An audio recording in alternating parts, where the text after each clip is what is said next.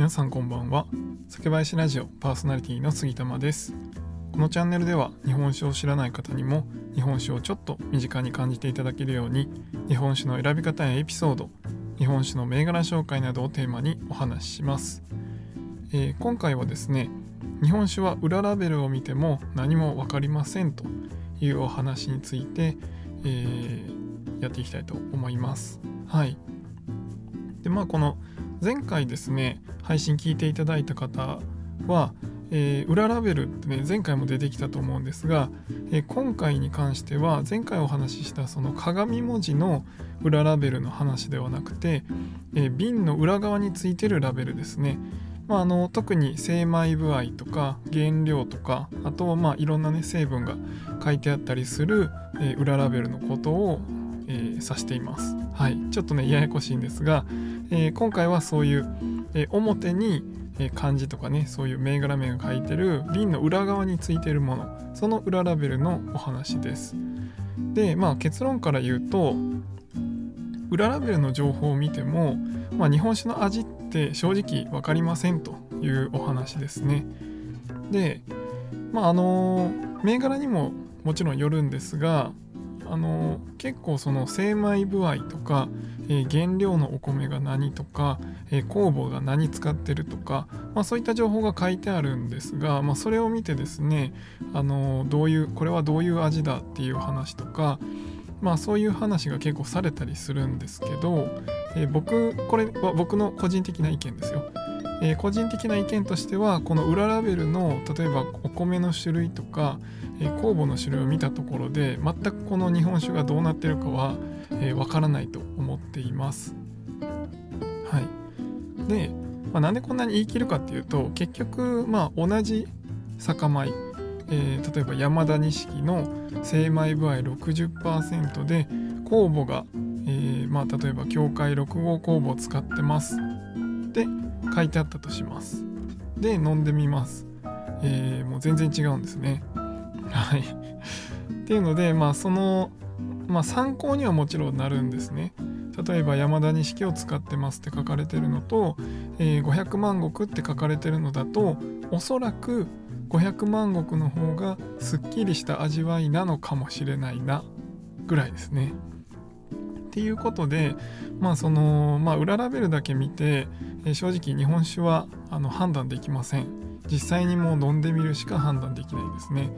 で、えー、あとはですねもう自分の味覚と好みによるのでまあ本当にあの日本酒ってこう種類が多くてなかなか選ぶの難しいとは思うんですがもういろいろ飲んでいただくしかないんですね。でまあ飲んでみてやっぱり好きだなこれって思ったものに関しては参考としてその裏ラベルの情報を、えー、まあ、メモするなりあのカメラに撮るなり一応しておいていただければいいのかなと思ってます。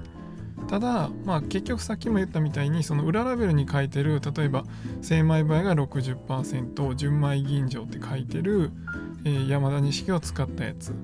ていうので選んでもおそらくまあ10本あって1本似たようなやつがあるかもしれないしもう1本もないかもしれないぐらいのもう本当に全然違うものが、えー、当たると思います。はい。ということで、まあ、そこはもう気にせずにどっちかというとやっぱりその、えー、裏ラベルで記録するっていうよりは、まあ、銘柄名と、あのー、味わいですねっていうのをしっかり覚えておいていただいて例えば華やかな香りが好きな、えー、なんとかっていう銘柄が美味しかったんですっていうのをまあ覚えておくと。それを店員さんとか、え、酒屋さんに行った時に伝える方が確実に、え、ご自分のね好きな銘柄に会えると思います。はい。だからまあ結局味わいベースでお話しするのが一番いいんですね。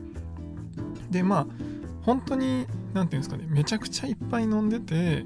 えー、その利き酒とかもしっかりして本当にそのね味が分かるっていう人に関してはおそらくこれは山田錦とか、えー、これが500万石とか、まあ、酒米の違いがこうだよねとか、えー、酵母がこう違ってるからここが違うよねとか多分そういうね細かい話が分かると思うんですが、まあ、実際ねそこまで分からないです。普通に飲んでる限り。はい。なので、まあ、そこはあんま気にせずに、まあ、スペックってよく言われますけどそういったこう何で作られてるかとかその数値みたいなスペックでは語らずに本当に味わいで比べていただけるのが一番日本酒を楽しんでいただけるかなと思います。はい、ということでね、まあ、今回はえー、裏ラベルを見ても何も分かりませんということで、まあ、本当に参考程度にはなりますがやっぱりあの味わいで覚えておいていただいてほしいなというお話でした。はい。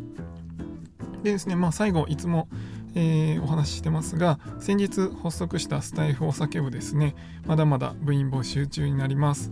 で昨日の配信の時には、えー、56人いますと言ってるんですが、えー、今日ですねこの収録をしている時点で、えー、79人に増えております。はい本当にありがとうございます。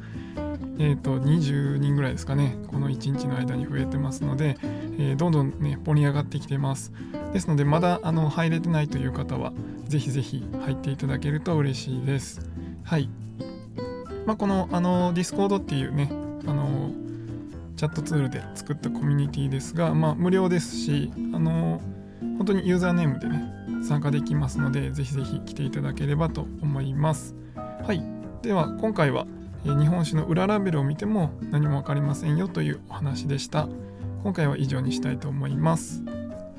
酒ピースお酒のご縁で人がつながり平和な日常に楽しみを。お相手は酒林ラジオパーソナリティ杉玉がお送りしました。